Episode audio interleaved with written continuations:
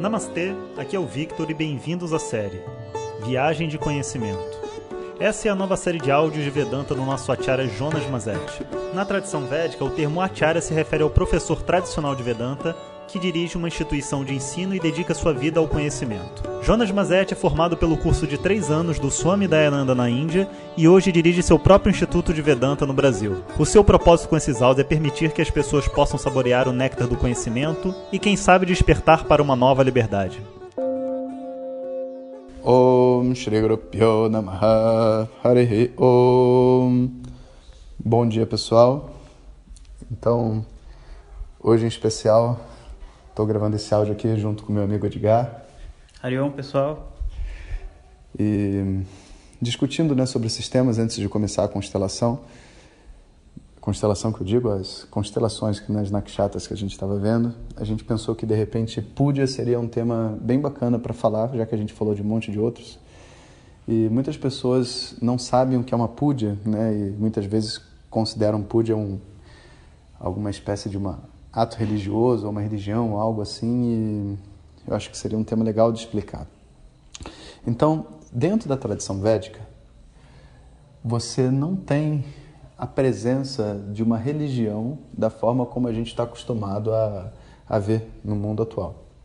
A tal ponto de que o próprio conceito de hindu, né, eu sou hindu, né, sou da religião hindu, foi um conceito que surgiu quando os é, colonizadores tal, né, estavam tentando descobrir lá, pegar, é, entrar lá nas Índias e tudo mais, e eles tinham as religiões dele e perguntavam qual religião a pessoa era.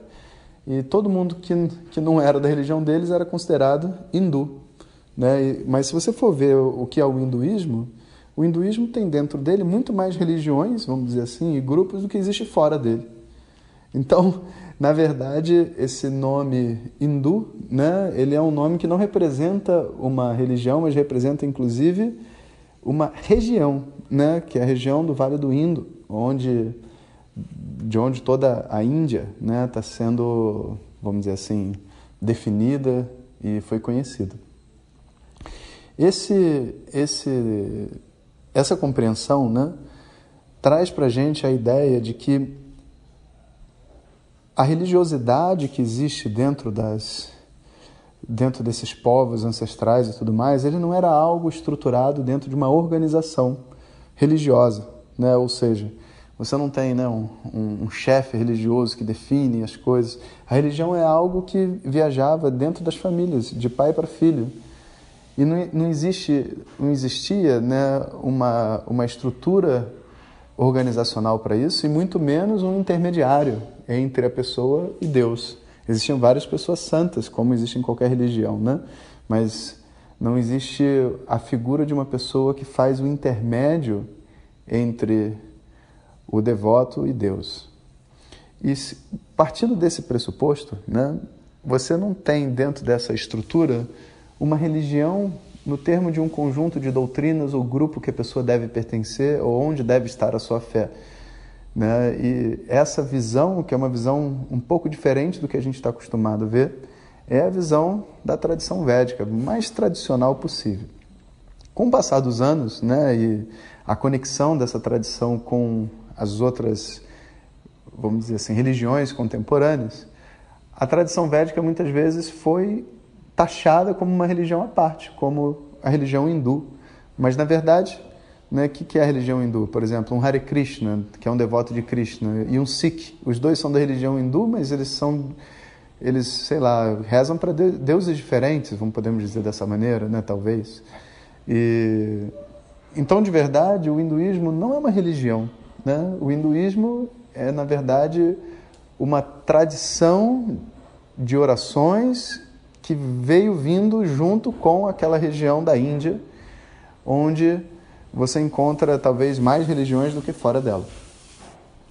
Bom, tendo essa visão, a gente pode compreender também um outro aspecto da coisa, que é, independente da religião que a pessoa esteja praticando, mesmo considerando o hinduísmo uma religião ou não, independente da religião que a pessoa pratique, o que ela faça, quando ela vai fazer uma oração, a forma de fazer uma oração vai ter que envolver três aspectos da sua individualidade.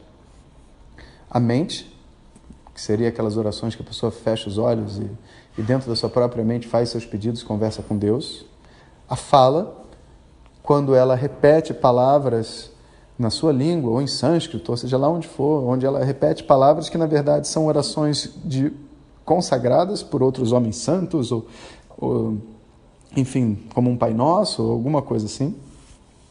E orações na sua forma física, que envolve, por exemplo, é, peregrinações, como a, a, a, peregrinação de Santiago de Compostela, ou que o pessoal tem no Brasil, Nossa Senhora do Aparecida, e você vai visitar lugares sagrados, e você fisicamente vai lá e oferece flores para o santo, põe uma vela não sei onde. Então eu tenho ações físicas, ações verbais e ações mentais. E não é possível ser diferente disso, porque isso é o total de uma individualidade de uma pessoa ações físicas, verbais e mentais. Quando essas três tipos de, esses três tipos de ações são feitos com a atitude de oração, a gente então tem uma oração completa. Né? E uma oração completa é chamada de uma púdia, onde eu envolvo a mente, a fala e o corpo. Agora pensa só, o que, que você vai oferecer, né? vamos supor que você, fisicamente você está indo oferecer alguma coisa num altar. Né? O que, que você vai oferecer para Deus? Né? É uma coisa meio ridícula, né? Tipo, tudo que existe no mundo, sei lá, vem de Deus. Você vai oferecer o que para Deus? Tem até uma, uma poesia linda do hinduísmo que fala assim, que o cara vem, arranca uma flor e, e põe no altar, né? E Shiva responde para ele e fala assim, poxa, você pegou a flor do meu jardim, da minha floresta, matou a flor e veio botar aqui na frente de mim. Era melhor você ter vindo e trazido somente o seu coração e o seu, o seu amor, que eu ia ter recebido com mais, com mais carinho, sabe? E isso é uma coisa a gente pensar, né? Então, a púdia, o princípio da púdia é o oferecimento de todo o universo através de uma representação simbólica. Como que você pode oferecer esse universo inteiro a Deus sem é, simbolicamente, né? Você não tem como oferecer todas as coisas. Bom, esse universo todo é feito de cinco elementos. Então, se eu oferecer cada um dos cinco elementos, eu estou oferecendo o universo inteiro. Então, cada uma das coisas que você coloca ali no altar, por exemplo, a, o fogo é um elemento, através de uma vela ou de uma lâmpada de óleo. O incenso já é um outro elemento, porque o incenso tem aquela fumacinha, então tem o elemento vento que está presente. A água né, é o outro elemento que você oferece. A flor, né, na flor você está oferecendo o elemento terra, né, na forma da flor você está oferecendo. E com o som, como um sino né, que toca, você oferece o elemento espaço. Então, qualquer oração que for feita em oferecimento em qualquer igreja, sinagoga, seja lá o que você puder imaginar, vai ser um oferecimento dos cinco elementos.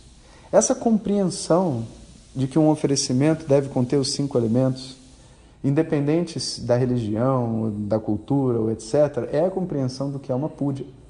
Então, puja não é um ato religioso, não tem a ver com nenhuma religião. Ele é um ato devocional de conexão do indivíduo com Deus. E dentro da tradição védica, isso é estudado e é praticado, vamos dizer assim, com uma, uma liberdade muito grande, a ponto de, tipo assim, independente da religião que a pessoa é, ela pode compreender o que é uma puja e fazer uma puja dentro da religião dela. Se ela é devota de é, Santo Antônio, ela pode botar Santo Antônio na frente dela e ela vai saber as etapas para fazer as orações dela a Santo Antônio ou São Jorge, de repente, né? É. Que aqui no Brasil é, é bem famoso também. Então, inclusive, eu escolhi esse tema porque eu estava conversando aqui com o pessoal do Instituto hoje. Eu acho que é um tema muito bacana de fazer um curso, né? E explicar para as pessoas o, o simbolismo desses, dessa ritualística toda. Eu não sei se é uma coisa que todo mundo no WhatsApp estaria interessado, né? Mas é, pelo menos eu acho que os meus alunos vão gostar se eu fizer. Então estou com esse plano aqui para o segundo semestre, quem sabe. Então, bom dia para todos vocês e a gente se encontra daqui a pouquinho. Om Shanti Shanti Shanti Harihi Om Shri Guru Pyo Namaha Harihi Om Compartilhe com seus melhores amigos. E se você quiser receber nossas mensagens diretamente no seu WhatsApp, clique agora no link que vem junto com o áudio. Para outras informações, www.vedanta.com.br. Até o próximo áudio. Om Tat Sat.